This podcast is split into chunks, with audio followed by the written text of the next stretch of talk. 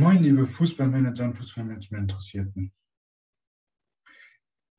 Aktuell, während ich das Video aufnehme, ist gerade wieder eine Länderspielpause. Das heißt, Bundesliga findet nicht statt.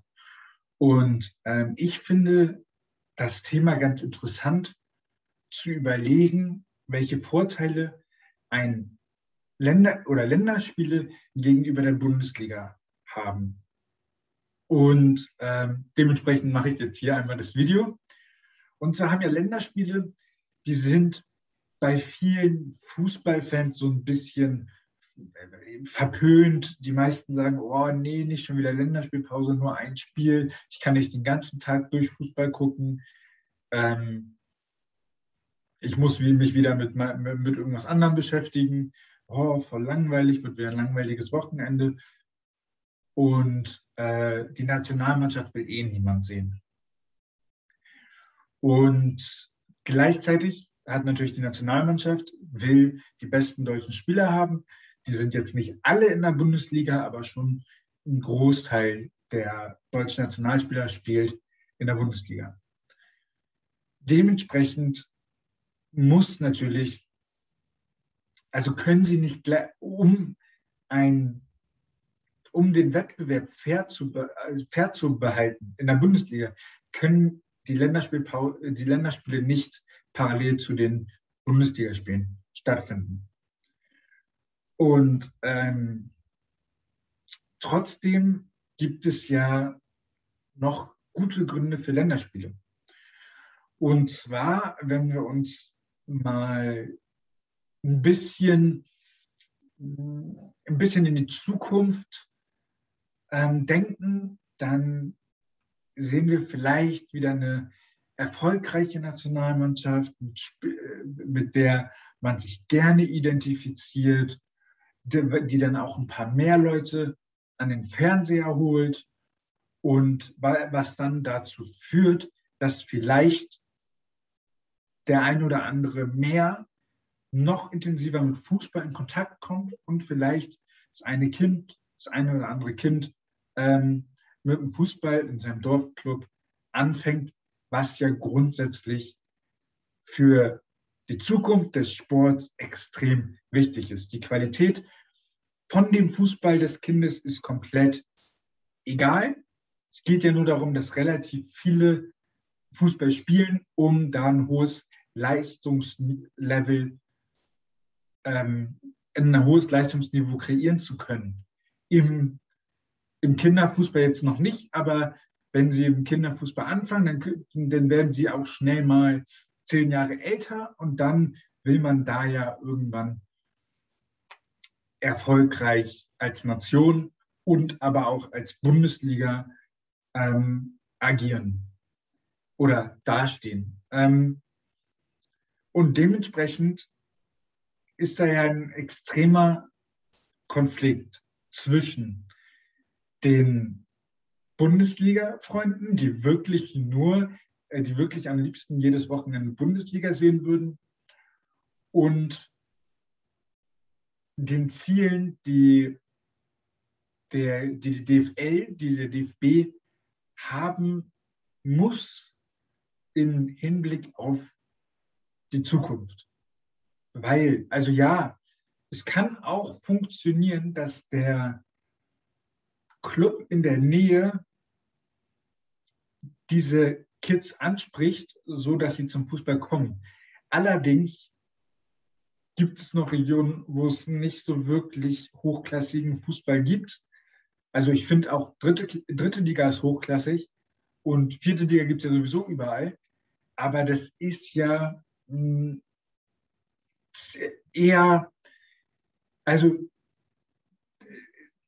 wie soll man sagen? Ähm, es ist ja so, dass die, dass die Bundesliga oder dass man mit einem Fußball-Event eher ein Bundesliga- oder ein Zweitligaspiel verbindet als ein Drittligaspiel, wobei die dritte Liga auch richtig geile Stadien, Stadionatmosphären schaffen kann und schafft.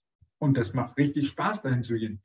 Aber ich für mein, aus meinem Gefühl heraus sind Leute, die nicht oder führt die dritte Liga nicht, packt die dritte Liga, schafft es nicht, die dritte Liga ein Kind zu faszinieren, ähm, so dass es ähm, dann auch mit Fußball anfangen möchte. Und das ist natürlich ein Problem, was die Nationalmannschaft grundsätzlich lösen kann.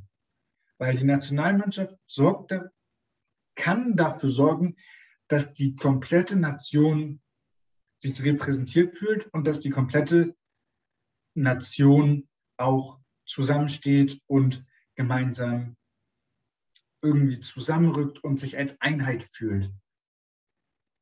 Ähm, und das finde ich, das braucht die Gesellschaft auch. Das hat auch die Corona-Krise gezeigt, dass da, dass die Gesellschaft das anscheinend braucht, wobei ich da sagen würde, dass es nicht das Schlauste war, den Fußball als erstes wieder zu öffnen, auch wenn es für die Fußballunternehmen natürlich auch angenehm war, ähm, im Gegensatz zu den anderen Sportarten, ähm, wo ich glaube, es, es hätte noch andere Sportarten gegeben, beispielsweise Tennis, das soll vor meiner Zeit auch mal ganz groß gewesen sein.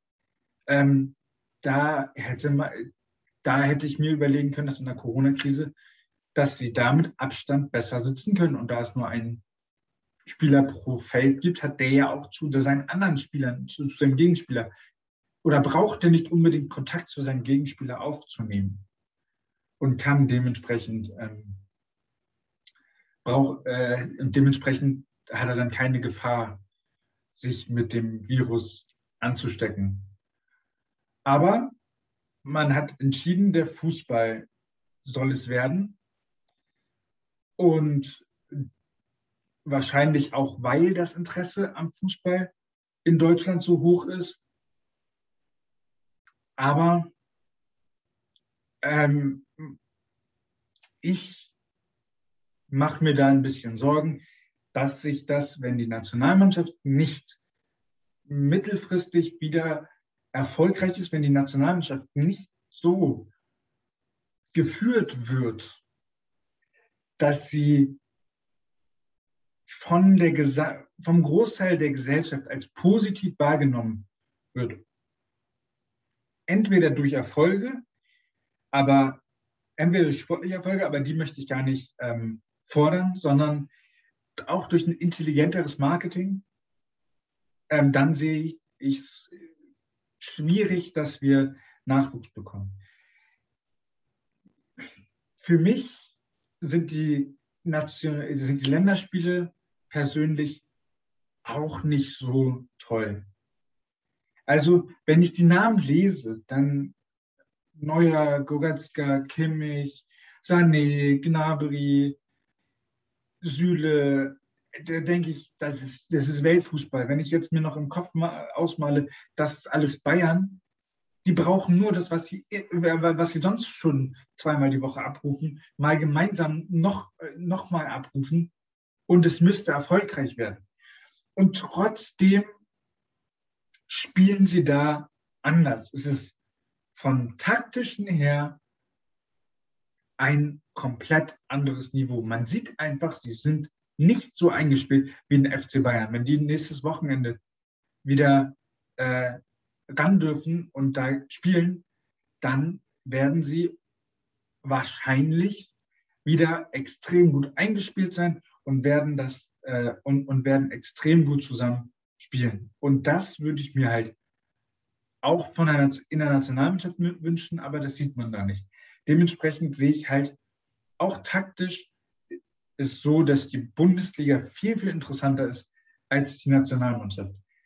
Aber wenn man Leute animieren möchte, Fußball zu gucken, dass die, die normalerweise kein Fußball gucken, das geht viel, viel besser mit der deutschen Nationalmannschaft, als wenn ich sage, oh, komm, lass uns doch mal jetzt zusammen Bayern gegen Dortmund angucken. Ähm, wie seht ihr das? Was sind eure Erfahrungen? Wie kriegt ihr es vielleicht hin, nicht Fußballinteressierte dazu, äh, dazu zu bringen, dass sie mal ein Fußballspiel gucken wollen. Wie, was für Tricks habt ihr da so auf Lager, was sagt ihr? Weil mit den Standardfloskeln kommt man da ja auch nicht weit. Irgendwie Topspiel, Klassiker, Klassiker, das geht ja da rein, da raus. Da würde mich echt interessieren, weil es würde mein Leben extrem vereinfachen, wenn ihr da einen Plan oder eine Idee hättet, wie ich Leute, die gar keinen Fußball gucken wollen, dazu bringen könnte, bestimmte Spiele mit mir äh, anzuschauen. Vielen Dank, dass du dir das Video bis hierhin angeguckt hast. Ähm, das zeigt mir, dass du ein großes Interesse am Fußballmanagement und am Fußball insgesamt hast. Und ähm, wenn du dich noch tiefer mit der Materie beschäftigen möchtest, dann habe ich vielleicht was für dich. Schau mal hier in die Show Notes und ähm, da findest du Links zu meiner Website und zu meinen Online-Kursen. Und da kannst du ja mal reinschauen und gucken, ob sie für dich, ob sie für dich interessant klingen und ob du dich mit denen weiterentwickeln willst. Viel Spaß ähm, bei deiner persönlichen Weiterentwicklung und ich freue mich, wenn du dir auch das nächste Video hier wieder anguckst.